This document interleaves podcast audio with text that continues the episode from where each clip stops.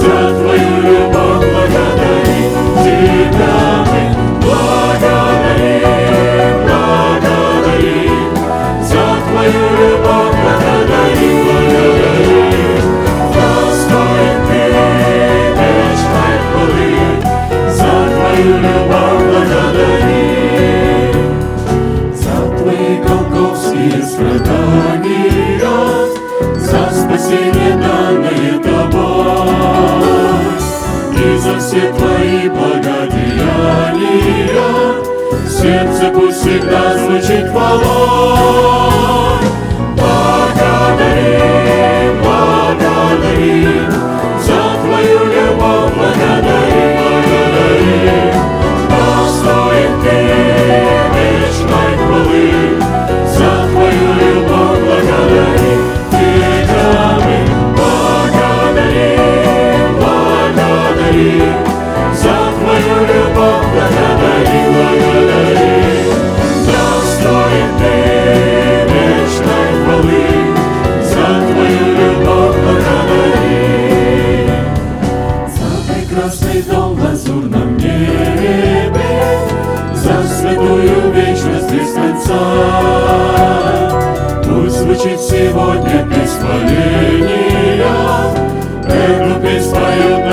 сердца.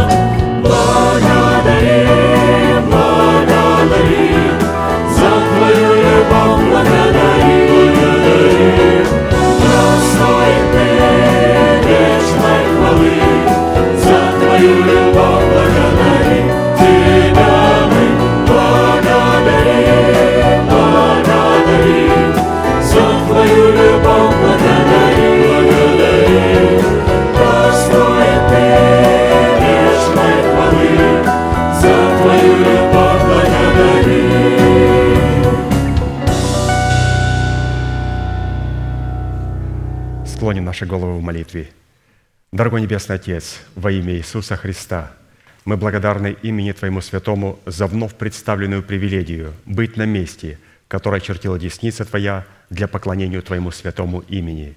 И ныне позволь наследию Твоему во имя крови завета подняться на вершины для нас недосягаемые и сокрушить всякое бремя и запинающий нас грех. Да будут прокляты в этом служении, как и прежде, все дела дьявола, болезни, нищета, преждевременная смерть, демоническая зависимость, всевозможные страхи, депрессии, разрушение, костность, невежество – все это да отступит от шатров святого народа Твоего.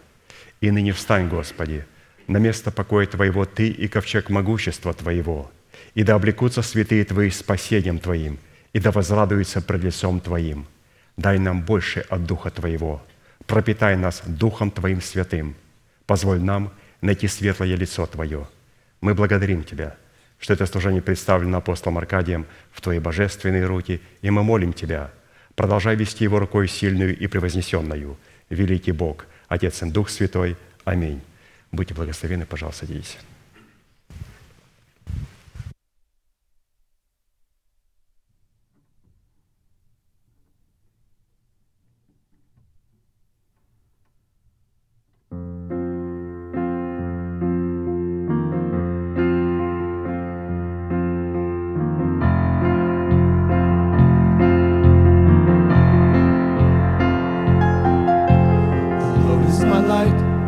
my salvation. The Lord is the strength of my life.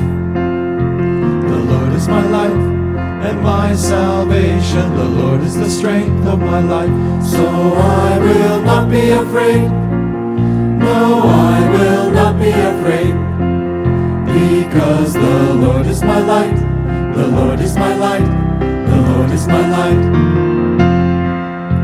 The Lord is my light.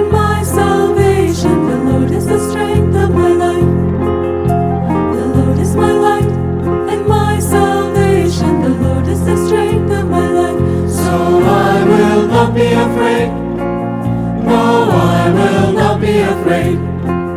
Because the Lord is my light. The Lord is my light. The Lord is my light. In the day of trouble, He will hide me. He will keep me safe. He will guide me through.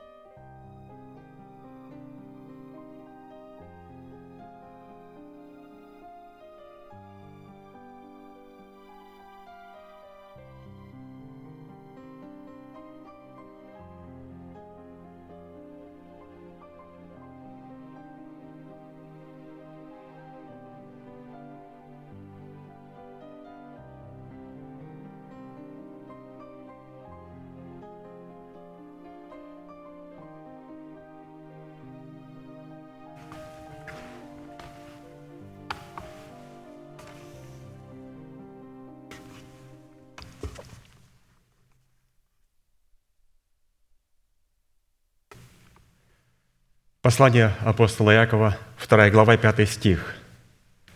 «Послушайте, братья мои возлюбленные, не бедных ли мира избрал Бог быть богатыми верою и наследниками Царствия, которое Он обещал любящим Его?» Исходя из данной констатации, следует, что причина, по которой апостол Иаков вынужден был написать эти слова, заключалась в том, что церковь, вопреки истине Писания, стала определять степень своей духовности размером своего кошелька. Как мы видим, эта мысль сама по себе не нова, так как имеет двухтысячелетнюю давность. Слова апостола Иакова оказались настолько сильными, что на протяжении двух тысячелетий эта мысль, казалось, была окончательно погребена. Но вдруг сегодня, именно в наши дни, она вновь была реанимирована церковью. А посему слова Иакова звучат сквозь толщу двух тысячелетий не как альтернатива, а как повеление измерять свое богатство не размером своего кошелька, а измерять свое богатство мерою своей веры. Римлянам 12.3 написано, «По данной мне благодати всякому из вас говорю, не думайте о себе более, нежели должно думать, но думайте скромно по мере веры, какую каждому Бог уделил». Встает вопрос, следует ли понимать, что богатые не могут попасть в число избранников Царства Небесного? Чтобы ответить на этот вопрос, необходимо определить, что Писание подразумевает под бедными мира сего. Бедные мира – это люди, не надеющиеся на богатство этого мира. Бедные мира, мы с вами бедные мира, это люди, не надеющиеся на материальные богатства этого мира. Дело в том, что можно быть бедным в буквальном смысле слова, но в то же самое время быть жадным и зависимым от денег. И наоборот, можно быть финансово богатым, с щедрым сердцем и не быть зависимым от денег. Истина же состоит в том, пишет апостол Аркадий, что человек, зависимый от денег, никогда не сможет быть богатым верою. А следовательно, находясь в таком состоянии, его спасение от вечной погибели всегда будет находиться под большим вопросом. Марка 10, 23, 24 написано, Иисус говорит ученикам Своим, как трудно имеющим богатство войти в Царство Божье. Ученики ужаснулись от слов Его, потому что они все были состоятельными людьми. Но Иисус опять говорит им в ответ, «Дети, как трудно надеющимся на богатство войти в Царство Божие». Итак, выведем определение. Если корень всякого зла определяется зависимостью от денег, то корень всякого добра – это независимость от денег или господство над деньгами. Это одно и то же. И мы сейчас, святые, будем петь псалом и участвовать в этом торжественном богослужении, где мы будем почитать Бога десятинными приношениями. И в этом служении мы как раз и демонстрируем перед Богом, Господь, мы являемся бедные мира сего. Бедные мира сего – это люди, которые не зависят от богатства. А как можем зависеть от богатства? Ведь у нас корень всех зол подрублен. И именно служение десятины приношений, она подрубает корень и не дает на этом корню снова родиться новой веточки заблуждения и смерти. Вот почему мы постоянно подходим и подходим в каждом богослужении и чтим Бога десятинными приношениями, потому что на каждом пеньке снова может вырасти веточка, веточка смерти. И поэтому необходимо постоянно чтить Бога десятинами и приношениями. Встанем, пожалуйста, и будем петь псалом. Слышал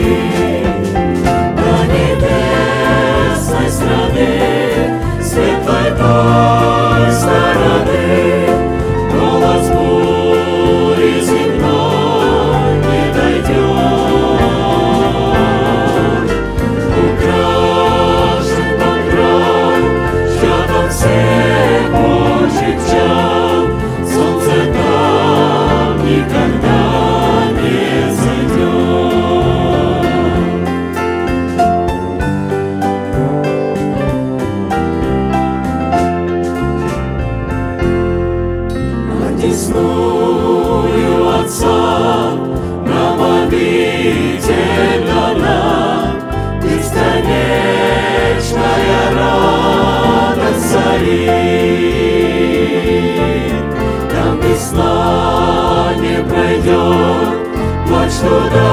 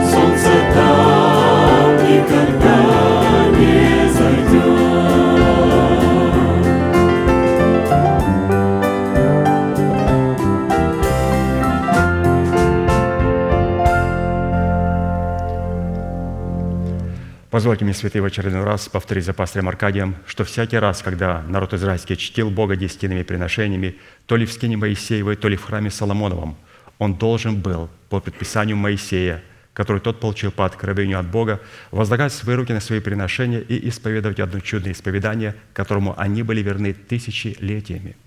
Мы с вами, будучи тем же Израилем, привитые к тому же корню, питаясь соком той же маслины, сделаем то же самое – Протяните вашу правую руку, символ правой деятельности, и, пожалуйста, молитесь вместе со мной. Небесный Отец, во имя Иисуса Христа, я отделил десятины от дома своего и принес в Твой дом, чтобы в доме Твоем была пища. Я не отдаю в печали, я не отдаю в нечистоте, я не отдаю для мертвого.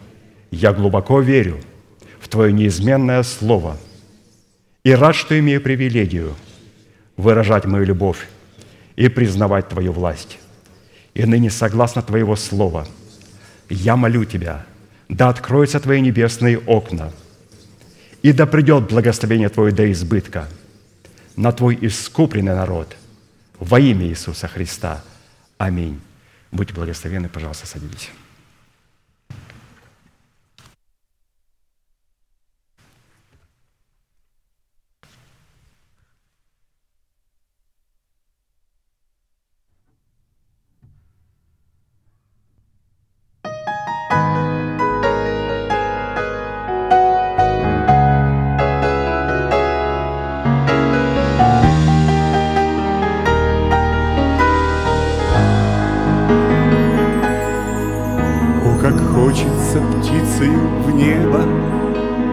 Взлететь и остаться с тобой. В то прекрасное чистое небо С белоснежной небесной красой. Посмотрю на греховную землю И вздохну с облегченной душой. Никогда, никогда не вернусь я Буду вечно на небе с тобой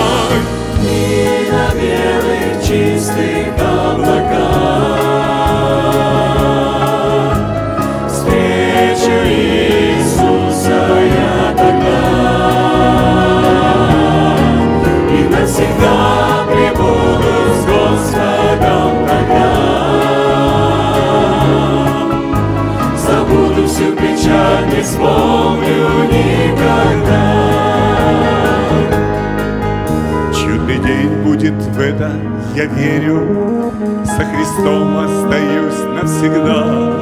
В царстве дивного света, Где нет мрака, нет тьмы никогда. Скорби нет там болезни и страха, Бог отрек нам рукою слезу. Мы преклоним предвечным колени, Воспоем славу, честь и хвалу. Белых чистых облаках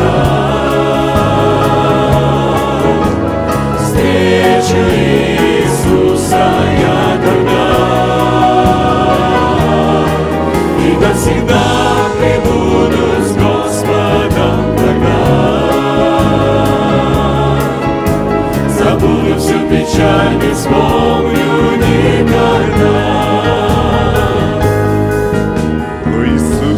я счастлив, что Ты оправдал и омыл своей кровью и облег в ризы Божьей любви, наделив земной красотою, чтобы в город вратами войти, соединившись со всеми святыми. И на камне на белом моем Имя новое вписано кровью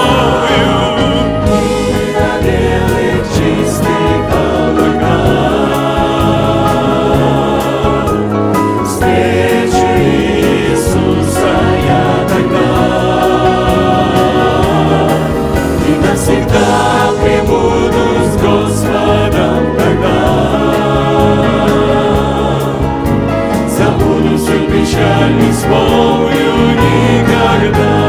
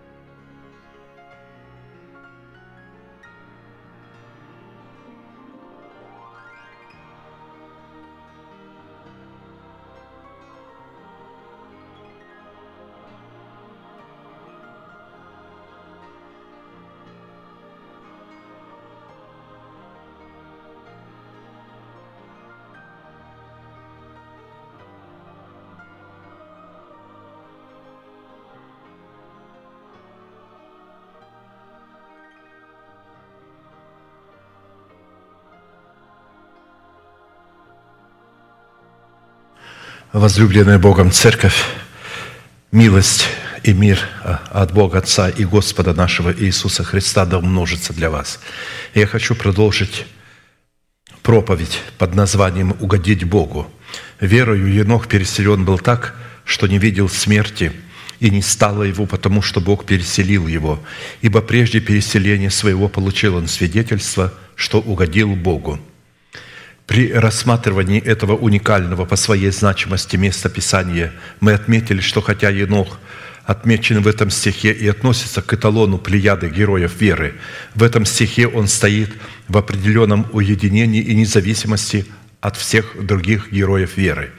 Потому что в отличие от Еноха, о всех других героях веры сказано – все сии умерли в вере, не получив обетований, а только издали видели онные и радовались, и говорили о себе, что они странники и пришельцы на земле. В то время как об Инохе сказано, что он, в отличие от всех других человеков, верою получил обетование о переселении живым на небо. А посему в словах этого стиха, стоящего в этой главе, в определенной независимости и в определенном уединении от всех других стихов сокрыто откровение уникального обетования по своему роду и по своей значимости, состоящего в надежде нашего призвания.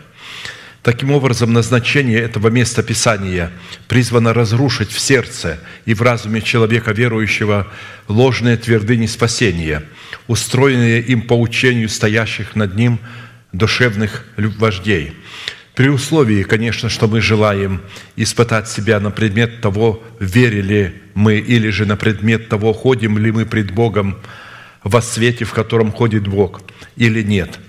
В связи с этим мы уже рассмотрели три вопроса и остановились на четвертом, по которому следует испытывать себя самого на предмет того, верили мы и ходим ли пред Богом мы так, чтобы угодить Богу. Сегодня составляющую результат, выраженный в нашей способности ходить пред Богом, мы продолжим рассматривать по нашей способности сохранять Слово терпения Христова, состоящее в надежде нашего призвания, которое содержит в себе свод всех обетований Бога, на которые мы призваны взирать и с трепетным терпением ожидать их исполнения – за исполнение слова терпения, выраженного в надежде нашего призвания, Бог обещает избавить нас от годины искушения, которое придет на всю вселенную, чтобы испытать живущих на земле. И как ты сохранил слово терпения моего, то и я сохраню тебя от годины искушения, которое придет на всю вселенную, чтобы испытать живущих на земле. Все гряду скоро держи, что имеешь, дабы кто не восхитил венца твоего». Исходя из данного места Писания, результат от сохранения слова терпения Христова будет состоять в том, что Бог со своей стороны обещает сохранить нас от годины искушения, которое придет на всю вселенную, чтобы испытать живущих на земле, при условии, если мы будем держать венец правды, который мы уже имеем на своих головах, в предмете плода правды, взращенного нами из семени принятого нами оправдания – который определяет печать Бога на нашем челе предмете нашего мышления, обновленного духом нашего ума. В кратких определениях мы уже рассмотрели характер годины искушения и персонажей, которые стоят за ней, а посему сразу обратимся к рассматриванию значимости слова терпения Христова, которое нам следует сохранить и которое выражает себя в надежде нашего призвания в предмете нашего венца правды – нам следует иметь в виду, что печать Божия в предмете венца правды, в достоинстве нашего обновленного ума, представляющая пред Богом взращенный нами плод правды из семени принятого нами оправдания, является гарантией спасения нашей души и усыновления нашего тела. Все время будет находиться под угрозой, так как некто постарается у нас его восхитить, как написано – и как ты сохранил слово терпения моего, то и я сохраню тебя от годины искушения, которое придет на всю вселенную, дабы испытать живущих на земле. Все гляду скоро, держи, что имеешь, дабы кто не восхитил венца твоего. А посему печать Божия в достоинстве венца правды на наших челах будет являться результатом сохранения слова терпения Христова. И будем помнить, что в сохранении слова терпения Христова – выраженного в надежде нашего призвания, мы творим дела большие, которые творил Христос, находясь во плоти. Он совершал великие чудеса и знамения, воскрешал мертвых, исцелял больных, изгонял бесов, но он не мог вскрыть ветхого человека и упразднить его власть над телом человека, чтобы затем обновить ум человека, чтобы он посредством своего обновленного ума мог облекать себя в нового человека. Это как раз и есть то дело, которое не мог творить Христос, находясь во плоти, потому что Он еще не умер. Он был как пшеничное зерно, как Он сказал о себе, «Доколе пшеничное зерно не упадет в землю, оно не принесет плода». Поэтому, находясь на земле, Он находился в формате семени, а семя не может ничего сделать, кроме чудес, знамений и так далее. И многие люди думают, что Христос творил, мы должны больше творить знамений чудес. Он сказал, верующий в Меня, дела, которые я творю, больше сих сотворит. Но на самом деле имелось в виду совлечение ветхого человека с делами его, обновление нашего ума умом Христовым и обличение нашего, э, обличение нашего тела в нового человека посредством нашего обновленного ума, то, что не мог сделать Христос, потому что Он еще не умер и не воскрес – вот это как раз и есть то дело, которое не мог творить Христос, находясь во плоти. Чтобы творить это большое дело, Христу необходимо было умереть за наши грехи, воскреснуть для нашего оправдания. И, как я сказал, Он, как пшеничное зерно, падшее в землю, умер, чтобы в плоде этого зерна, которое представляет Его воскресение, мы могли творить дела больше, чем творил Он, совлечь себя ветхого человека, упразднив его власть в нашем теле, обновить свое мышление духом своего ума и затем посредством обновленного мышления облекать себя в нового человека, созданного по Богу Иисусом Христом. Вот это и есть то дело, о котором говорил Христос, верующий в Меня, дела, которые я творю, больше сих сотворить, потому что я к Отцу моему иду». Таким образом, Бог пообещал сохранить нас от годины искушения, если, живя на земле, мы сохраним слово Его терпения, что будет являться выполнением Его условия, которое даст Ему основание сохранить нас от годины искушения, которое придет на всю Вселенную, чтобы испытать живущих на земле. Встает вопрос, мы уже рассмотрели его, в какое время придет година искушения, кто будет инициатором годины искушения, и какими характеристиками и какой природой будет обладать година искушения, а также какими характеристиками и какой природой призвано обладать слово терпения Христова, которое призвано выражать себя в надежде нашего призвания, которое будет а, определяться печатью Божией на наших челах в предмете венца правды. В предыдущих служениях мы в кратких определениях уже рассмотрели, в какое время и какой природой будет обладать година искушения – а также какое назначение преследует Бог и дьявол в имеющейся прийти на всю вселенную годины искушения. А посему сразу обратимся к рассматриванию второго вопроса. Какую дисциплину следует э, рассматривать под словом терпения Христова, которое в данном месте Писания выражает себя в печати Божией на челах наших, обусловленной в венцах правды на наших головах, которые у нас могут похитить, если мы не будем бодрствовать.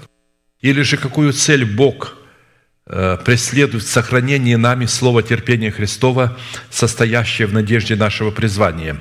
И по каким результатам следует определять, что мы сохраняем слово терпения Христова, состоящее в надежде нашего призвания. Во-первых, мы должны знать, что за сохранение надежды, представленной в слове терпения Христова, придется заплатить определенную цену. Как написано, преданы также будете родителями и братьями, и родственниками, и друзьями, и некоторых из вас умертвят, и будете ненавидимы всеми за имя Мое, но и волос с головы вашей не пропадет. Терпением вашим спасайте души ваши». Разумеется, в Соединенных Штатах Америки не умерщвляют за веру во Христа Иисуса – но в странах с коммунистическим режимом, например, в Китае, Северной Корее, верующих бросают в тюрьмы и казнят. А в некоторых мусульманских странах, так как движение ИГИЛ, как мы видели недавно по телевидению, христианам показательно и массово отрезали головы. В странах, где якобы главной политической доктриной являются демократические ценности за сохранение слова терпения, вас не убьют, но все равно вы будете поражены в правах и будете гонимы. И в первую очередь близкими родственниками, а во вторую очередь душевными беззаконными людьми, которые переполняют собою все собрания святых и в основном стоят во главе этих собраний. Во-вторых, сохранение слова терпения, состоящего в надежде нашего призвания – это необходимость с великой радостью принимать, когда мы будем впадать в различные искушения. С великой радостью принимайте, братья мои, когда впадаете в различные искушения, зная, что испытание нашей веры производит терпение. Терпение же должно иметь совершенное действие, чтобы вы были совершенны во всей полноте, без всякого недостатка. Терпение Христова, состоящее в ожидании исполнения надежды нашего призвания, это плод нашего духа, который является составляющей плода правды, взращенного нами в доброй почве нашего сердца из семени принятого нами оправдания. Терпение всегда связано с ожиданием надежды, которая является нетленным сокровищем в сокровищнице нашего мудрого сердца. И определяется мудрость нашего сердца наличием в нем тумима в достоинстве начальствующего учения Христова и наличием Урима в достоинстве Святого Духа, открывающего таинство Тумима. На практике терпение Христова призвано являться результатом, который происходит, когда мы с великой радостью принимаем выпавшие на нашу долю искушения. Это такого рода искушения, которые состоят в виде определенных неудач – потерь, скорбей и болезней, бросающих вызов нашей надежде, и от которых мы естественным образом не можем избавиться. И когда мы осознаем назначение этих напастей, которые Бог допустил в нашу жизнь, и с великой радостью принимаем и переносим их, то они производят перламутр такого терпения, которое отвечает требованиям слова терпения Христова – если у нас есть разумение и способность воспринимать искушение, выпавшее на нашу долю с великой радостью, то это означает, что у нас есть способность ходить пред Богом так, чтобы угодить Богу. В-третьих, сохранение слова терпения, состоящего в надежде нашего призвания, является дисциплиной истинной добродетели, которая делает нас причастниками божеского естества – а это означает, что сохранение слова терпения Христова воспроизводит в нашем духе природу божественного естества. Как написано, через познание призвавшего нас славою и благостью, которыми дарованы нам великие и драгоценные обетования, дабы вы через них соделались причастниками божеского естества, удалившись от господствующего в мире растления похотью – то вы, прилагая к всему все старание, покажите в вере вашей добродетель, в добродетели рассудительность, в рассудительности воздержание, в воздержании терпение, о котором мы как раз и говорим, в терпении благочестие, в благочестии братолюбие и в братолюбии любовь. Если это в вас есть и умножается, то вы не останетесь без успеха и плода в познании Господа нашего Иисуса Христа. А в ком нет всего, тот – слеп, закрыл глаза, забыл об очищении прежних грехов своих. Посему, братья, более и более старайтесь сделать твердым ваше звание и избрание. Так поступая, никогда не приткнетесь, ибо так откроется вам свободный вход в вечное Царство Господа нашего и Спасителя Иисуса Христа». Именно в проявлении терпения Христова мы показываем в своей вере благочестие, которое которое свойственно природе Небесного Отца. А посему наше звание, которое мы должны более и более делать твердым, сокрыто в великих и драгоценных обетованиях, которые соделались в нашем сердце надеждой нашего призвания, которые как раз и делают нас причастниками к божескому естеству, которое мы взращиваем из семени Царства Небесного в сохранении слова терпения Христова – и чем выше степень сохранения слова терпения Христова, выражающая себя в надежде нашего призвания, тем выше и степень славы нашего звания во Христе Иисусе. Вот почему именно от степени сохранения слова терпения Христова мы будем разниться друг от друга, как звезда от звезды разнится в славе. Практически нет пределов стремления к совершенству во Христе Иисуса, Иисусе. В сохранении слова терпения Христова которая призвана стать целью нашего звания и избрания, которое состоит в надежде нашего призвания. Вот как об этом свидетельствует апостол Павел. Братья, я не почитаю себя достигшим, а только, забывая заднее, простираюсь вперед, стремлюсь к цели, к почести Вышнего звания Божия во Христе Иисусе. Итак, кто из нас совершен, так должен мыслить. Если же вы о чем иначе мыслите, то и это Бог вам откроет. А посему сохранение слова терпения Христова, которое выражает себя в надежде нашего призвания, сопряжено с приложением всякого старания показывать в своей вере дисциплину истинной добродетели – если вы разумеете и цените значимость показания вашей вере истинной добродетели, состоящей в сохранении слова терпения Христова, и стремитесь к почести Вышнего звания во Христе Иисусе, состоящего в надежде нашего призвания, затрачивая все имеющиеся у вас возможности, то это говорит о том, что у вас есть способность ходить пред Богом так, чтобы угодить Богу. В-четвертых, сохранение слова терпения Христова – состоящего в надежде нашего призвания, это способность пребывать в пределах закона Духа жизни во Христе Иисусе, который освободил нас от закона греха и смерти. Итак, нет ныне никакого осуждения тем, которые во Христе Иисусе, потому что закон Духа жизни во Христе Иисусе освободил меня от закона греха и смерти. Следует иметь в виду, что закон Духа жизни во Христе Иисусе освобождает нас – от закона греха и смерти не раньше и не позже, а только тогда, когда мы из семени принятого нами оправдания взращиваем в доброй почве своего сердца плод правды в лице рожденного нами Мафусала, прогоняющего смерть. До взращенного нами плода правды из семени принятого нами оправдания мы будем находиться под осуждением закона, так как мы во Христе Иисусе – только во Христе Иисусе мы законом умираем для суждения законом. И таким образом сораспинаемся со Христом в смерти Его, в которой мы пускаем в оборот серебро спасения, принятое нами в формате семени, чтобы в воскресении Христовом высвободить программу закона Духа жизни, состоящую в формате плода правды. С этого времени, а не раньше, не позже, Христос поселяется в нашем сердце в лице Святого Духа – как Господа и Господина нашей жизни, представляя собою власть закона Духа жизни. Именно путем сораспятия со Христом в Его крестной смерти мы становимся причастниками Его воскресения, в котором программа закона Духа жизни освобождает нас от программы закона греха и смерти, которую в нашем теле представлял ветхий человек, представляющий наше генетическое наследие, полученное нами через наше рождение от суетного или греховного семени наших отцов по плоти.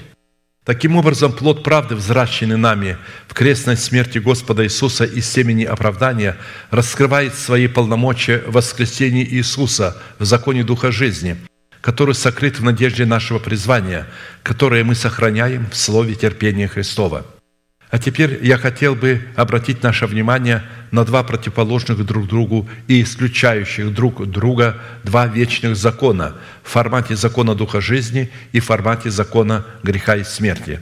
Закон сам по себе, будь он законом Духа жизни или законом греха и смерти, ограничивает собою пределы, в которых он установлен Богом, и которые человек сам избирает для своей жизни и своего существования во времени – очень часто, когда человек нарушает нравственные границы закона, установленного для него Богом, мы говорим, что данный человек решил быть свободным от ограничивающего его греховную плоть закона Божия и стал вести себя так, как велят ему его плотской ум и его расливающие похоти. И такое поведение человека, который исходит от своей головы, мы называем анархией – но на самом деле то, что мы называем анархией, это является законом греха и смерти, в пределах которого происходит распад человеческой личности, в котором человек утрачивает свою суверенность и из Бога преобразовывается в сына дьявола. При этом неважно, в каком свете человек в это время видит сам себя – если он воспринимает ложь за истину, а истину за ложь, и начинает рассматривать свое призвание не в сохранении слова терпения Христова, которое обуславливает надежду нашего призвания, а в призвании спасать мир путем технологий, выработанной душевными вождями в устроенной им евангелизации, он, не разумея того, сам себя преобразовывает из творения Бога в сына дьявола – в то время как желание Бога, состоящее в Его воле, состоит в том, чтобы человек через повиновение своей веры, вере Божией, представленной в благовествуемых словах апостолов и пророков, преобразовывал себя из творения Бога в потомков Бога, в род Божий. Потому что для человека, который заменил истину на ложь, отвергнув слово терпения Христова, обуславливающего надежду нашего призвания на призвание евангелизировать мир, когда придет жатва, он встретится с истинным Христом, и у него будет большое удивление и возмущение, что Христос его никогда не знал, как своего ученика.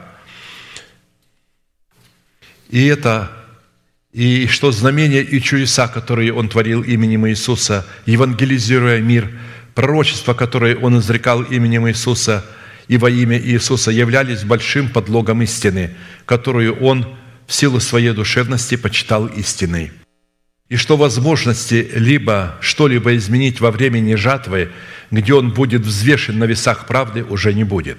Вот почему уже сейчас каждое свое действие и каждое свое слово следует испытывать, насколько оно отвечает требованиям веры Божией, состоящей в надежде нашего призвания, записанной в Священном Писании, в котором Бог призвал нас, во-первых, закон Духа жизни – действующие во взращенном нами плоде правды и принятого нами семени оправдания, следует испытывать по наличию в самом себе духовных помышлений, которые состоят из духовных размышлений и духовных рассуждений о великих делах Божиих, связанных со спасением нашей души и установлением нашего тела, искуплением Христовым, которое содержится в сохранении слова терпения Христова, состоящего в надежде нашего призвания – во-вторых, духовные помышления выражают себя в скорби по всем мерзостям, которые совершаются в Иерусалиме. И одной из главных мерзостей, совершаемых в Иерусалиме, является замена надежды нашего призвания на призвание евангелизировать мир. В-третьих, духовное помышление, несущее с собой жизнь и мир, является начертанием Божиим на наших челах, которое призвано сохранить нас от ярости гнева Божьего – когда Он будет давать возмездие врагам Своим, живущим в Иерусалиме. Как написано, «И возгласил в уши мои великим глазом, говоря, пусть приблизятся каратели города, каждый со своим губительным орудием в руке своей». И вот шесть человек идут от верхних ворот, обращенных к северу, и у каждого в руке губительное орудие его, и между ними один, одетый в льняную одежду, у которого при поясе его прибор писца – и пришли и стали подле медного жертвенника. И слава Бога Израилева сошла с Херовима, на котором была к порогу дома. И призвал он человека, одетого в льняную одежду, у которого при поясе прибор писца, и сказал ему Господь, «Пойди посреди города, посреди Иерусалима, и на челах людей скорбящих, воздыхающих о всех мерзостях, совершающихся среди него, сделай знак, а тем сказал вслух мой, идите за ним по городу и поражайте. Пусть не жалеет только ваше и не щадите старика, юношу и девицу, и младенца, и жен, бейте до смерти, но не троньте ни одного человека, на котором знак, и начните от святилища моего». И начали они с тех старейшин, которые были пред домом, и сказал им, «Оскверните дом и наполните дворы убитыми, и выйдите» и вышли и стали убивать в городе. В-четвертых, духовные помышления, несущие с собой жизнь и мир, являются печатью Бога на наших челах, которая призвана сохранять нас от вреда четырех ангелов, которым дано вредить земле и морю, и служит знаком для избранного Богом остатка – и видел я иного ангела, восходящего от востока солнца и имеющего печать Бога Живаго. И воскликнул он громким голосом к четырем ангелам, которым дано вредить земле и морю, говоря, «Не делайте вреда ни земле, ни морю, ни деревам, доколе не положим печати на челах рабов Бога нашего». И я слышал число запечатленных, было 144 тысячи из всех колен сынов Израилевых. При этом я напомню, что как зверь, выходящий из земли, под которым просматривается категория людей, относящихся к синагоге сатаны, подражает Богу, который ставит свою печать на руку каждого человека, чтобы все люди знали дела его. Он будет полагать печать на руку всякого человека, чтобы люди знали дела багряного зверя, выходящего из моря. Дивно гремит Бог глазом Своим, делает дела великие, для нас непостижимые. Ибо снегу Он говорит, будь на земле, равно мелкий дождь и большой дождь в Его власти. Он полагает печать на руку каждого человека, чтобы все люди знали дело Его».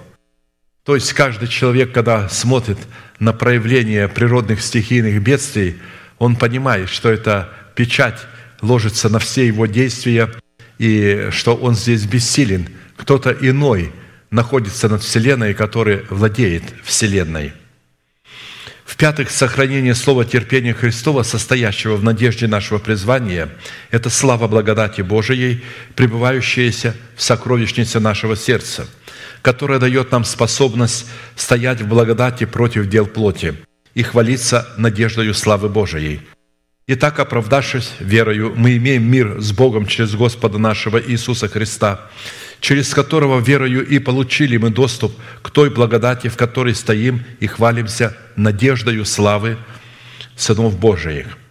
Исходя из определения смысла данного стиха, следует, что если мы не ценим и не разумеем, в чем состоит надежда нашего призвания, то у нас нет и доступа к той благодати, в которой мы призваны стоять и хвалиться надеждою славы Божией против дел плоти. Потому что если мы обладаем в своем сердце словом терпения Христова, которое определяется в нашем сердце надеждою славы Божией, то это состояние рассматривается Писанием – плодом правды, взращенным нами из семени оправдания.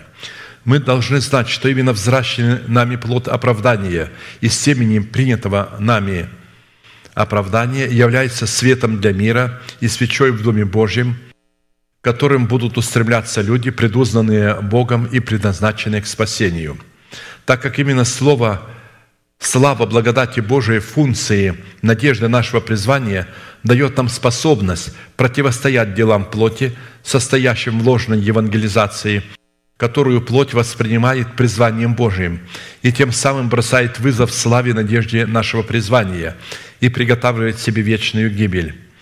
Если дети Божии не изменят своего отношения к делам плоти, состоящим в ложной евангелизации и в ложной добродетели, как к своему призванию, и не обратятся к благодати Божией, состоящей в призвании сохранять слово терпения Христова, которое призвано быть истинным светом для мира, то есть истинной евангелизацией, то возмездием для таких людей станет година искушения с последующей за ней внешней тьмой погибели – а посему, если вы отличаете надежду вашего призвания в сохранении слова терпения Христова, исполнение которое призвано быть светом для мира, отдел плоти в ложном призвании евангелизировать мир, то у вас есть способность ходить пред Богом так, чтобы угодить Богу.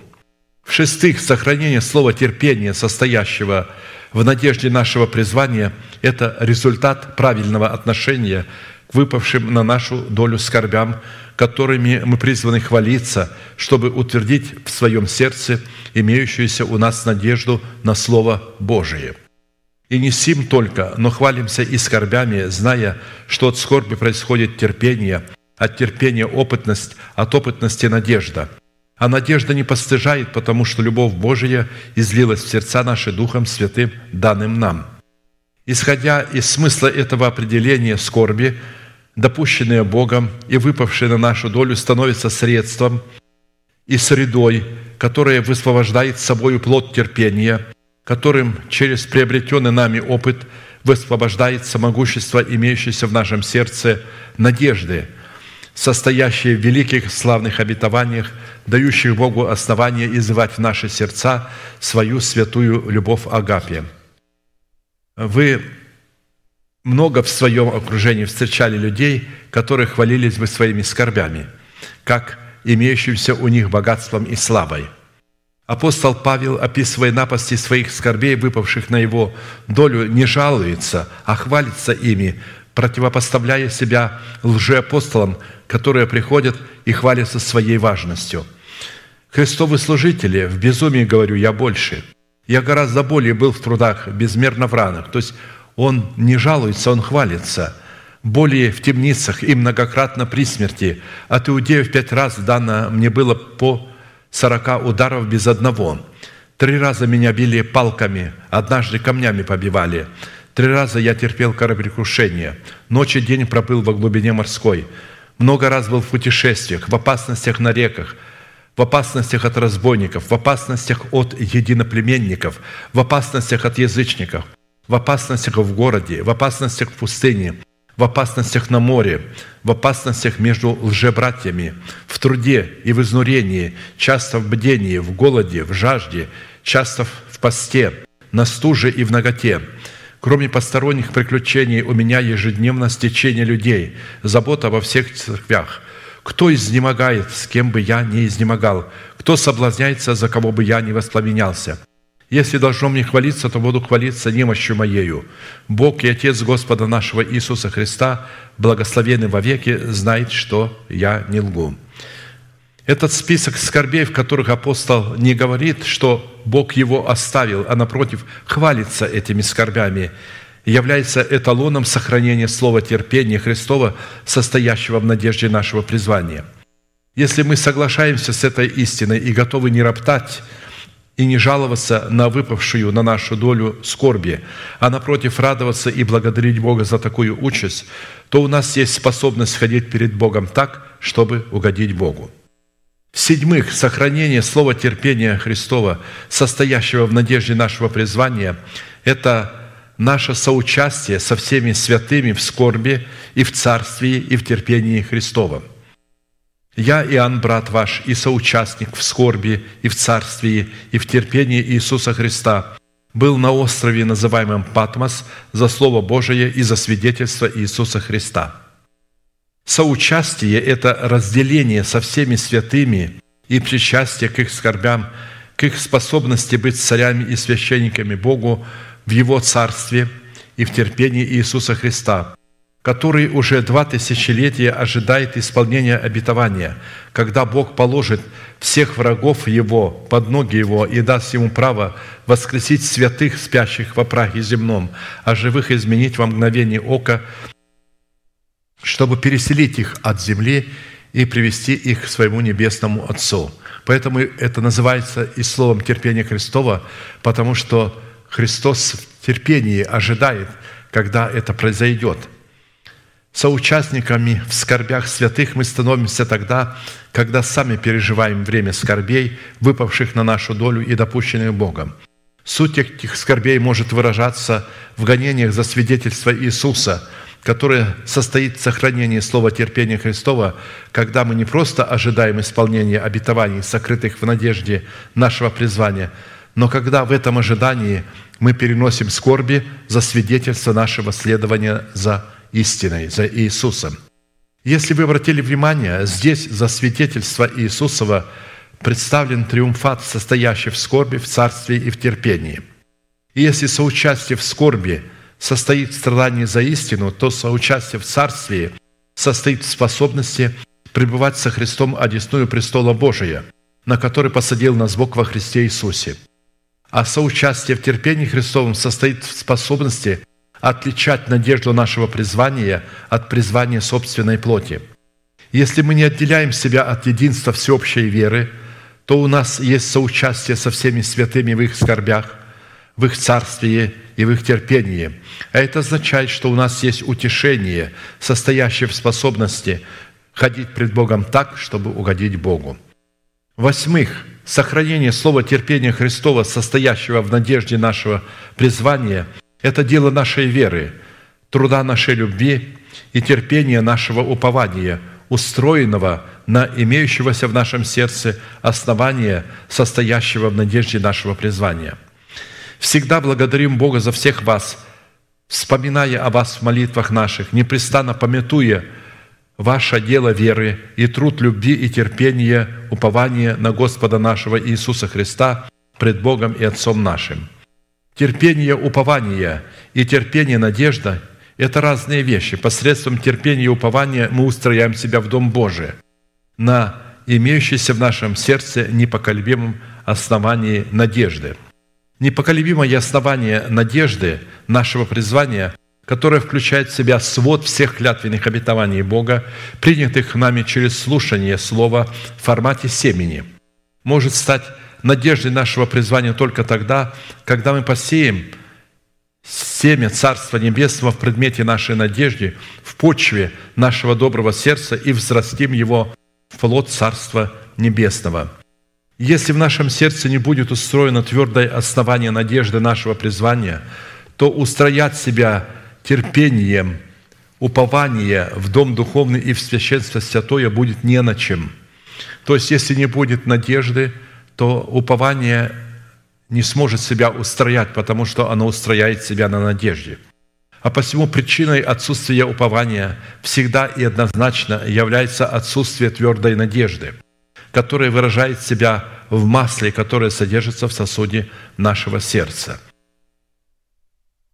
Масло в достоинстве Тумима и Урима в сосуде нашего сердца задействуется только тогда, когда мы в достоинстве Тумима и Урима светильники начинают убывать. Когда масло в достоинстве Тумима и Урима начинает в светильнике убывать, только тогда начинает задействоваться масло в сосуде. Нам уже достаточно хорошо известно, что масло, находящееся в сосудах нашего сердца, обуславливающего жизнь Бога в нашем духе, это Слово Божие и напасти, выпавшие на нашу долю, которые мы принимаем с благодарением, хотя и не постигаем их своим умом – а масло, содержащееся в светильниках нашего сердца, также обуславливающего жизнь Бога в нашем новом человеке. Это то слово и те напасти, значения которых мы разумеем и понимаем. А посему терпение и упование в предмете взращенного нами плода, в котором мы устрояем себя в жилище Бога, всегда устрояется на плоде фундамента, состоящего в терпении надежды нашего призвания. Если в нашем сердце есть плод – сокровища славной надежды, состоящей в начальствующем учении Христовом в союзе с клятвенными обетованиями Бога, то это означает, что у нас есть способность сохранять слово терпения Христова. А значит, есть и способность ходить пред Богом так, чтобы угодить Богу. В-девятых, сохранение слова терпения, состоящего в надежде нашего призвания, это результат исполнения повеления первых апостолов Христовых, записанных в их посланиях – которая дает Богу основание излить в наши сердца любовь Божию и терпение Христова. Мы уверены о вас в Господе, что вы исполняете и будете исполнять то, что мы вам повелеваем. Господь же да управит сердца ваши в любовь Божию и в терпение Христова. Под повелениями апостолов следует разуметь начальствующее учение Христова, содержащее в себе свод заповедей Господних в союзе со сводом клятвенных обетований Бога, которые по своей сути являются нашим нетленным наследием в формате надежды нашего призвания. Если мы будем исполнять заповедь Господни, состоящие в надежде нашего призвания, которые сводятся к трем вещам. Во-первых, совлечь себя ветхого человека с делами его. Во-вторых, обновить разумные способности души и духом своего ума. И в-третьих, облечься в нового человека, созданного по Богу Иисусом Христом, то Господь управит сердца наши в любовь Божию и терпение Христова. Глагол «управит» означает совершит работу, состоящую в том, чтобы излить в наши сердца свою любовь Духом Святым. А любовь Божья Агапи уже сама по себе обладает способностью терпения Христова. Как написано, а надежда не постыжает, потому что любовь Божия излилась в сердца наши Духом Святым, данным нам. Надежда помещается в наше сердце верою – через слушание благовествуемого нам слова в формате семени. Формат такой надежды не может являться нашей собственностью до тех пор, пока мы не взрастим ее из семени слов, из семени в слово, формат плода нашего духа. А посему сокровищем нашего сердца надежда становится только тогда, когда мы взрастим ее из формата семени в формат плода. Если мы не сделаем наше сердце сокровищницей надежды, обуславливающей наше истинное призвание, у Бога не будет основания изливать Духом Святым в наше сердце свою любовь, которая по своей природе и по своей сути обладает терпением Христовым. Любовь Божия, которая изливается в наши сердца, это не эмоция, а способность любить друг друга так, как Христос возлюбил нас – если мы разумеем, в чем состоит дисциплина братолюбия и исполняем ее, ведя за собой под уцы нашего эмоционального коня, то у нас есть способность ходить пред Богом так, чтобы угодить Богу. Разумеется, чтобы исполнить дисциплину братолюбия, ведя под усы своего эмоционального коня, невозможно, если мы не совлечем с себя ветхого человека, не обновим свое мышление духом своего ума, и затем посредством обновленного мышления не будем обрекать себя в нового человека, наш эмоциональный конь не подчинится нам никогда. В-десятых, сохранение слова терпения Христова, состоящего в надежде нашего призвания, это сохранение нашего упования на Бога и на Его Слово – устроенное на основании нашей надежды, которому предстоит великое воздаяние обещанного Богом наследия.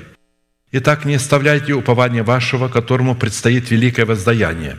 Терпение нужно вам, чтобы, исполнив волю Божию, получить обещанное, ибо еще немного, очень немного, и грядущий придет и не умедлит. Праведный верою жив будет, а если кто поколеблется, не благоволит к тому душа моя. Мы же не из колеблющихся на погибель, но стоим в вере к спасению души. Надежда, на которой не устрояется упование, перестает быть надеждой или же утрачивает свое назначение. Потому что упование – это надежда в действии своего призвания. По словам Христа, упование, устроенное не на основании надежды, это дом, устроенный на песке. В то время как упование устроено на надежде, это дом, устроенный на камне. А посему упование – это результат имеющейся у нас надежды, которая обуславливает наше призвание быть светом для мира. А светом для мира мы становимся только в том случае, когда мы совлекаем с себя ветхого человека, обновляем свое мышление духом своего ума и затем посредством обновленного мышления облекаем себя в нового человека, созданного по Богу, по Богу Иисусом Христом. До выполнения этих трех требований мы можем представлять для мира только формат некой тьмы, в навязанной нами миру евангелизации, которая не будет отвечать требованиям спасительного света Царства Небесного. Если вы устрояете свое упование на надежде вашего призвания, вы показываете в вашем уповании надежду в действии. И таким образом сохраняете слово терпения Христова, что говорит о вашей способности ходить пред Богом так, чтобы угодить Богу. В одиннадцатых, сохранение слова терпения Христова, состоящего в надежде нашего призвания, это соблюдение заповедей Божиих, обуславливающих полноту начальствующего учения Христова и веры в Иисуса Христа. И третий ангел последовал за ними, говоря громким голосом, кто поклоняется зверю и образу его и принимает начертание на чело свое или на руку свою, тот будет пить вино ярости Божией, вино цельное, приготовленное в чаше гнева его, и будет мучим в огне и сере пред святыми ангелами и пред Агнцем. И дым мучения их будет восходить во веки веков, и не будут иметь покоя ни днем, ни ночью поклоняющийся зверю и образу его, и принимающие начертание имени его. Здесь терпение святых, соблюдающих заповеди Божии и веру в Иисуса Христа. И услышал я голос с неба, говорящий мне, «Напиши, Отныне блажены мертвые, умирающие в Господе. Ей говорит Дух, то есть так говорит Дух, они успокоятся от трудов своих, и дела их идут вслед за ними. С одной стороны, сохранение слова терпения, состоящего в надежде нашего призвания, это способность носить в своем теле мертвость Господа Иисуса, которая выражает себя в мертвости для греха, дающего способность жить для Бога а с другой стороны, сохранение слова терпения Христова, состоящего в надежде нашего призвания. Это печать Бога на наших челах, которая выражает себя в поклонении Богу в духе и истине. Таким образом, сохранение слова терпения Христова, состоящего в надежде нашего призвания, которое обуславливает собою печать Бога на наших челах, показывающая нашу способность поклоняться Богу в духе и истине – противостоит людям, заполонившим наше собрание, которые поклоняются зверю и образу его и принимают начертание его. Дело в том, что если печать Божия и начертание Божие являются по своей сути духовными вещами, то и печать зверя, и начертание зверя будет иметь духовное происхождение, а не какой-то чип в жидком виде или еще чего-то – и причина, по которой они приняли позорное клеймо зверя за печать Бога живого, состоит в том, что они заменили надежду своего призвания, состоящую в сохранении слова терпения Христова, на призвание евангелизировать мир. Вот те, кто имеют своим призванием евангелизировать мир, они как раз имеют клеймо зверя на своих челах, благодаря чего они стали эмиссарами духа заблуждения, которого они приняли за Святого Духа. Если в вашем сердце есть мудрость отличать надежду нашего призвания, состоящую в сохранении слова терпения, от призвания евангелизировать мир, то это означает, что у вас есть способность ходить пред Богом так, чтобы угодить Богу. Потому что истинная евангелизация мира состоит в призвании быть светом. А чтобы быть светом для мира, необходимо сохранять слово терпения Христова, сохранение которого включает в себя постоянное освящение, выраженное в отделении от греха и от осквернения идолом – а такое освящение возможно только тогда, когда мы совлечем себя ветхого человека с делами его. То есть само совлечение ветхого человека с делами его является освящением. Обновим свое мышление духом своего ума, и затем уже посредством обновленного мышления начнем творить правду, или же освящаться и облекать себя в нового человека. В двенадцатых – Сохранение слова терпения Христова, состоящего в надежде нашего призвания, это плод Духа, выраженный в способности долготерпением наследовать обетование надежды, что на практике является результатом твердого утешения, которое служит для нашей души среди бушующих волн всевозможных заблуждений и извращений нашего призвания якорем безопасным и крепким. Дабы вы не обленились но подражали тем, которые верою и долготерпением наследуют обетование. Бог, давая обетование Аврааму, как не мог никем высшим клясться, клясться самим собою, говоря истинно благословляя, благословлю тебя, и размножая, размножу тебя. И так Авраам, долготерпев, получил обещанное. Люди клянутся высшим, и клятва водостоверения оканчивает всякий спор их – Посему и Бог, желая преимущественнее показать наследникам обетования непреложность своей воли, употребил в посредство клятву, дабы в двух непреложных вещах, в которых невозможно Богу солгать, твердое утешение имели мы, прибегшие взяться за предлежащую надежду, которая для души есть как бы якорь безопасный и крепкий, и входит во внутреннейшее, за завесу, куда предтечью за нас вошел Иисус, сделавшись первосвященником навек по чину Мелхиседека. Если при множестве христианских союзов и конфессий, объявивших доктриной своего призвания евангелизировать мир, вы можете иметь твердое утешение в надежде вашего призвания, чтобы приносить Богу плод правды, называя несуществующую державу жизни в вашем теле как существующую, что как раз и является надеждой нашего призвания, то называя несуществующую державу жизни в вашем теле как существующую, вы верою и долготерпением сохраняете слово терпения Христова, что на практике означает, что у вас есть знание и способность, как ходить пред Богом так, чтобы угодить Богу. В-тринадцатых, сохранение слова терпения Христова, состоящее в надежде нашего призвания, это способность ожидать терпения то, чего мы не видим в физическом измерении, и надеяться на то невидимое, которое в предмете надежды нашего призвания сокрыто в нашем сердце. Ибо мы спасены в надежде. Надежда же, когда видит, не есть надежда. Ибо если кто видит, то чего ему и надеется – но когда надеемся того, чего не видим, тогда ожидаем в терпении. Мы призваны обладать способностью подражать апостолам в спасении своей души, которая состоит в активном терпении ожидать исполнения обетования в явлении Иисуса Христа за своей невестою – вы сделались подражателями нам и Господу, приняв Слово при многих скорбях с радостью Духа Святого, так что вы стали образцом для всех верующих в Македонии и Ахаии. Ибо от вас пронесло Слово Господне не только в Македонии и Ахаии, но и во всяком месте прошла слава о вере вашей в Бога, так что нам ни о чем не нужно рассказывать. Ибо они сами сказывают о нас, какой вход имели к вам – и, какой вы, и как вы обратились к Богу от идолов, чтобы служить Богу живому и истинному, и ожидать с небес Сына Его, которого Он воскресил из мертвых, Иисуса, избавляющего нас от грядущего гнева. Если вы подражаете вере апостолов, поставленного над вами Богом, и обратились от идолов, которые сами по себе ничто, и если вы на шкале ваших приоритетов ставите слушание Слова выше служения Богу в предмете ваших жертвоприношений – то это является красноречивым результатом того, что вы ходите пред Богом, чем и угождаете Богу. С одной стороны, сохранение в своем сердце надежды – это сохранение в своем сердце нетленного сокровища, что возможно только через наставление вере.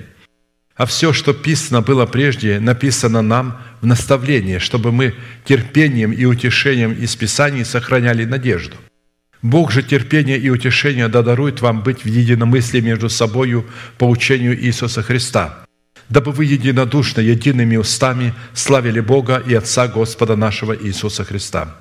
А с другой стороны, из этого стиха становится ясным, что наличие надежды, представленной в слове терпения Христова, будет являться утешением, которое будет выражать себя в единомыслии и единодушии. Итак, братья, будьте долго терпеливы, до пришествия Господня. Вот земледелец ждет драгоценного плода от земли, и для него терпит долго, пока не получит дождь ранний и поздний. Долго терпите и вы, укрепите сердца ваши, потому что пришествие Господне приближается. Если вы обладаете единомыслием и единодушием по учению Иисуса Христа, вы сохраняете слово терпения Христова, что означает, что вы обладаете способностью ходить пред Богом так, чтобы угодить Богу. А чтобы обладать единомыслием и единодушием, необходимо иметь одну голову, то есть иметь одного человека, которого Бог поставил над нами. И если у вас есть такой человек, то у вас есть и способность ходить пред Богом так, чтобы угодить Богу. Бог дает мне эти откровения, я вижу, что происходит в мире, что в основном все церкви, в основном все церкви американские, осталось некоторые, которых мы не знаем. Те, которые мы знаем, они все нацелены на евангелизацию. У них нет призвания надежды. Они евангелизируют мир.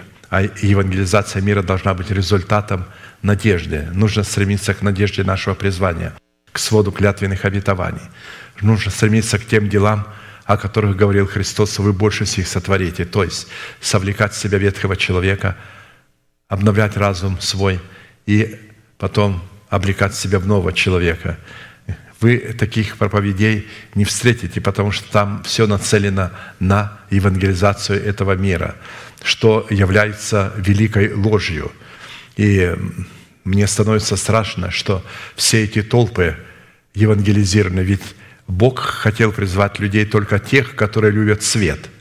Любящий свет идет к свету. А как человек, любящий свет, пойдет к свету? Надо, чтобы этот свет был.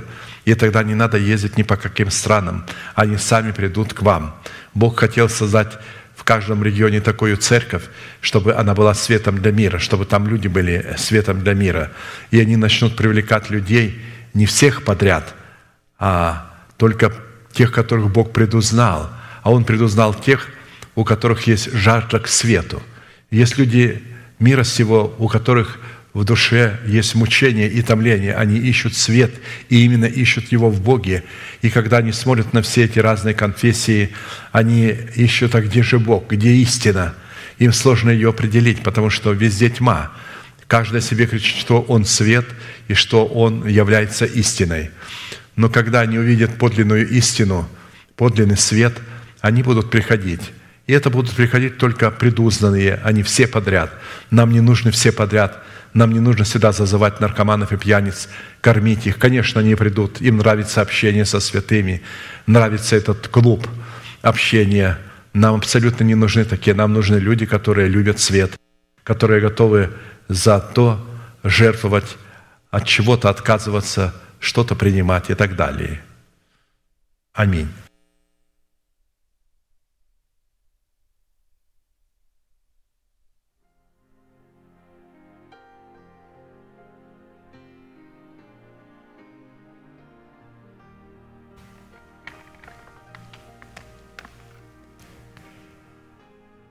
Дорогие друзья, ну, несколько есть э, минуток. Я хотел бы, конечно же, в очередной раз от себя и от вас поблагодарить пастора Аркадия – за то слово, которое мы имели возможность сегодня слышать и принять в свое сердце.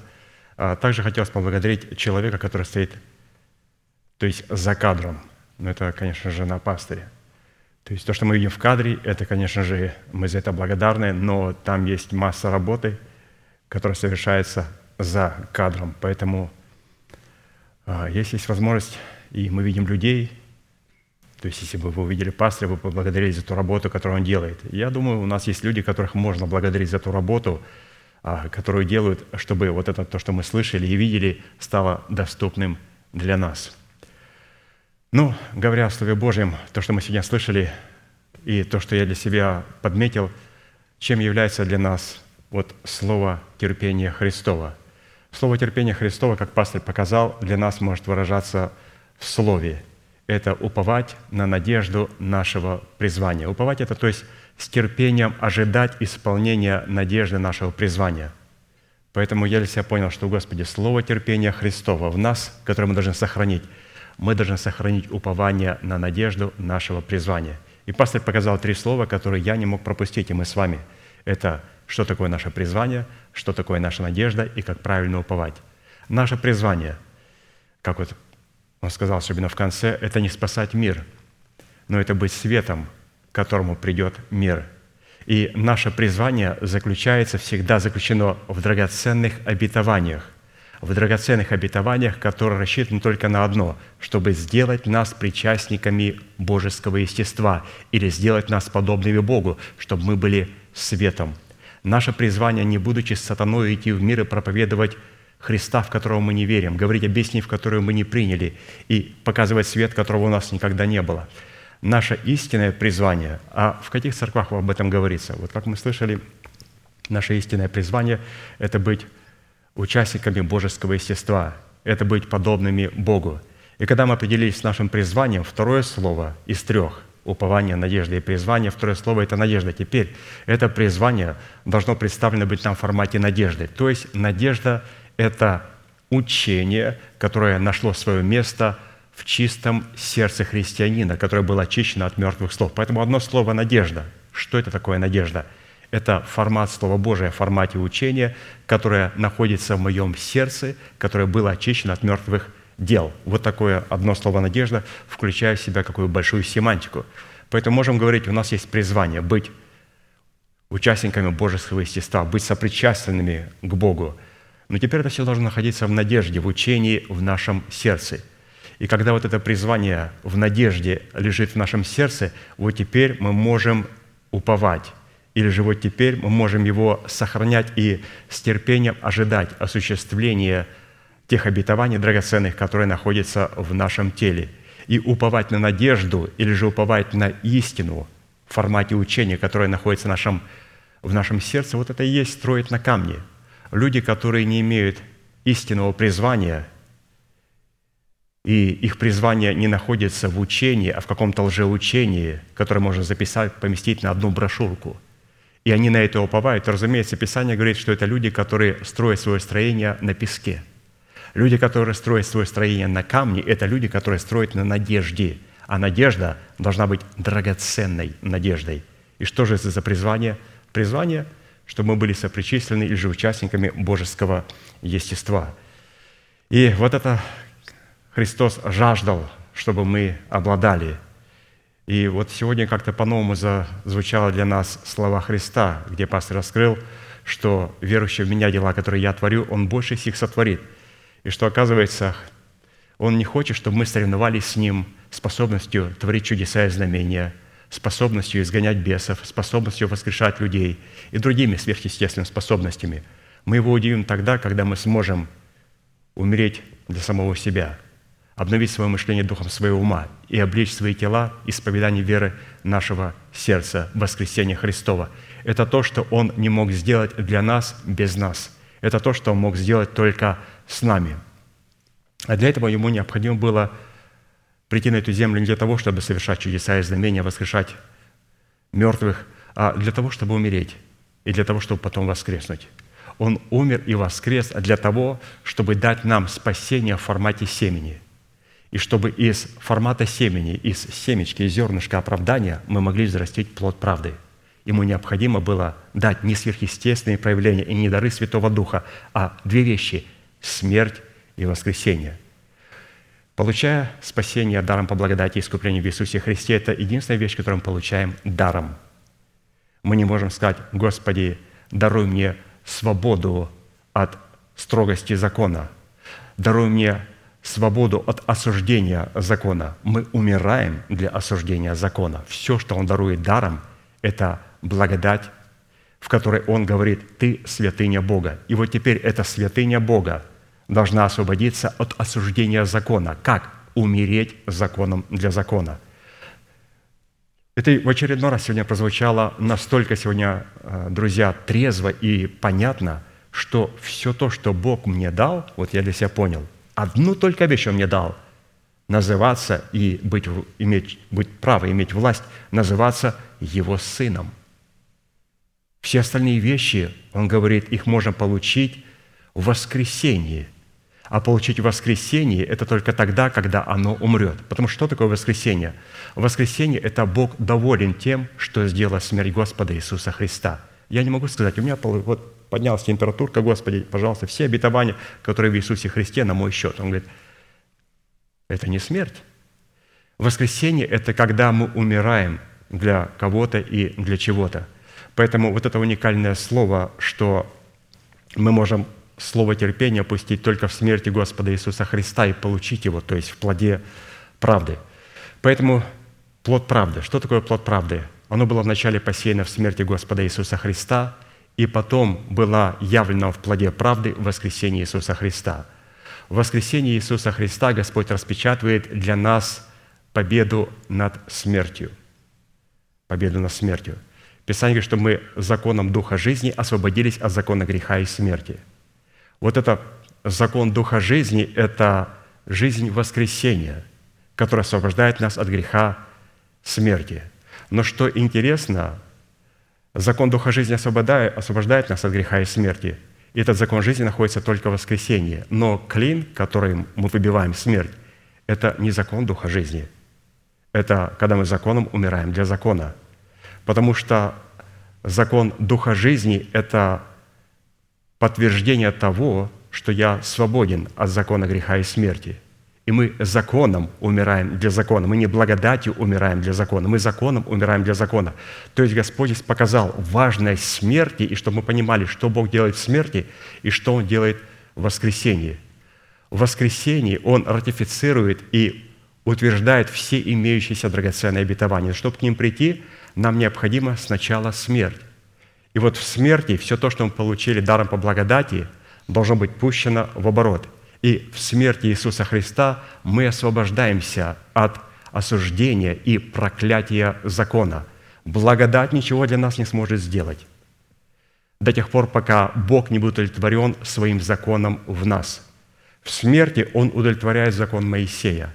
И когда Бог будет удовлетворен законом Моисея, тогда Он позволит нам подойти к благодати в Иисусе Христе – Поэтому в смерть мы должны понимать, что Господь был удовлетворен 2000 лет назад на Голгофе. Мы видим, что сделали со Христом. С Ним не поступили по благодати. С Ним поступили согласно закону Моисеева. И это тот клин, которым необходимо выбить клин смерти из нас. Это о чем говорит святые? Что мы должны понимать, что Бог делает в смерти, чтобы потом получить все то, что Он приготовил для нас в воскресении. Поэтому смерть – это истина, Слово о кресте, которое для нас является силой.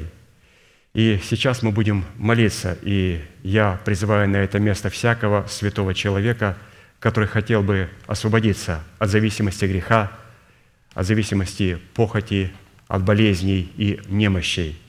Мы должны понимать, что мы это можем сделать только посредством смерти и креста Господа Иисуса Христа.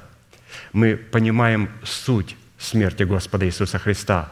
Она очень важна – мы можем все обетования получить только в воскресенье, но воскресенье никогда не придет до тех пор, пока Господь не будет удовлетворен то, что Бог сделал с нами в смерти Господа Иисуса Христа, в которой мы умираем для нашего народа, для дома нашего Отца и для своих собственных расливающих желаний. И когда Господь удовлетворен тем законом, а что интересно, что в смерти Иисуса Христа разница в чем? Господь не осуждает нас, но Он осуждает кого-то – он осуждает наш грех, и Он осуждает ветхого человека. Вот что и сделал Христос. Он не закрыл глаза, глаза Богу и сказал, что это святой человек. Он говорит, это святой человек, я хочу увидеть, чтобы он удовлетворил мою святость. Как, Отец? Пускай удовлетворит мой святой закон. Как удовлетворить закон? Пускай приведет в исполнение мой святой закон в своей жизни, так как Ты, Сын, привел две тысячи лет назад. И это мы сделаем. И это мы делаем, когда? Когда мы оставляем грех, когда мы осуждаем грех, когда мы отрекаемся от греха, и когда мы называем несуществующее как существующее, и почитаем себя мертвыми для греха, живыми же для Бога. Но на этом не останавливаемся. То, что я почитаю себя мертвым для греха, считаю себя мертвым для греха, апостол говорит, умертвите земные члены ваши. И это мы делаем в смерти Господа Иисуса Христа.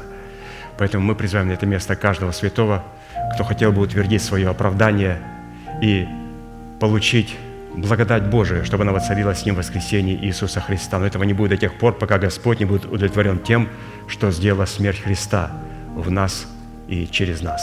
Мы ждем вас у алтаря. Будем молиться.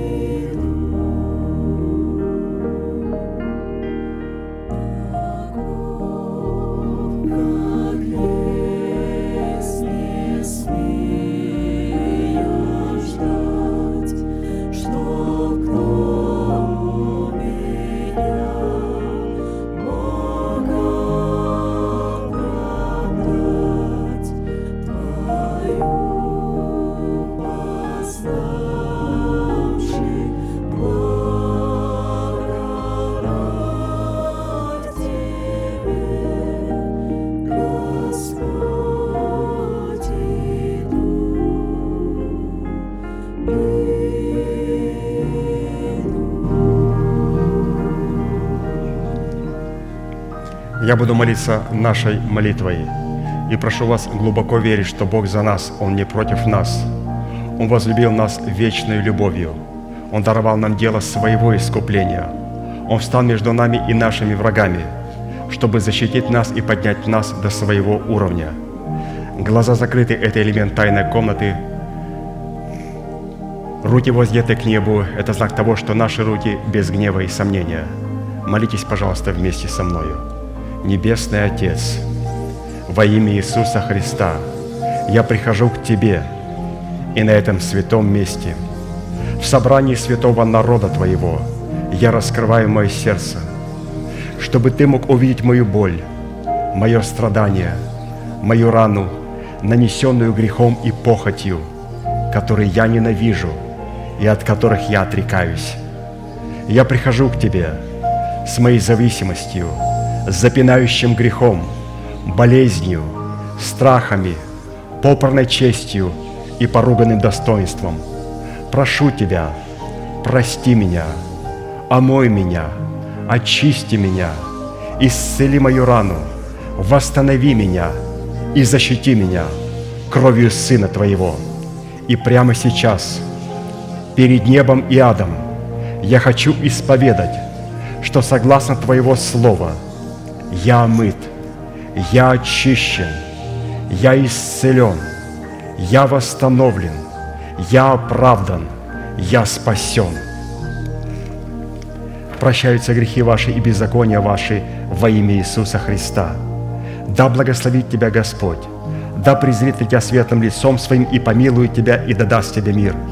Да падут вокруг тебя тысячи и десятки тысяч, одесную тебя, а к тебе не приблизятся да, будет низвержена с шумом из тела твоего держава смерти, и на ее месте Да будет воздвигнута держава жизни и воскресения.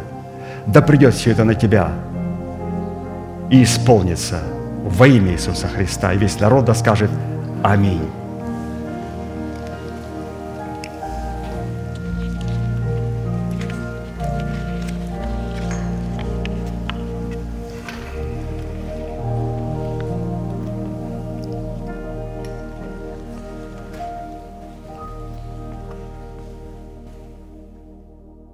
Закончим нашей неизменной манифестацией. Могущему же соблюсти нас от падения и поставить перед славою Своею непорочными в радости, единому, премудрому Богу, Спасителю нашему, через Иисуса Христа, Господа нашего, слава и величие, сила и власть прежде всех веков, ныне и во все веки. Аминь. На 30 секунд присядьте, святые, потом, э, значит, наше собрание закончено. Следующее собрание будет э, во вторник в 7 часов вечера на этом же месте. Значит, у нас есть гости из Литвы, город Вильнюс. Это София. Встань, пожалуйста. Вот, пожалуйста, София. Поаплодируйте, да. Мы с ней знакомы. Обычно мы вызываем сюда людей, которых мы никогда не видели, никогда не знали, но она нам знакома. Она остановилась у Давида Березовского, то есть сестра Александра, как вы знаете, Александра, которая в брате э, с Давидом Березовским. Поэтому она остановилась у них. Пожалуйста, приглашайте, имейте общение, служите, любите друг друга. Ну, это все, что у нас на сегодня есть. Все, благодарю вас, будьте благословены в вашем пути и в жилищах ваших. И теперь, как пастор говорит, можете поприветствовать друг друга. Благодарю вас.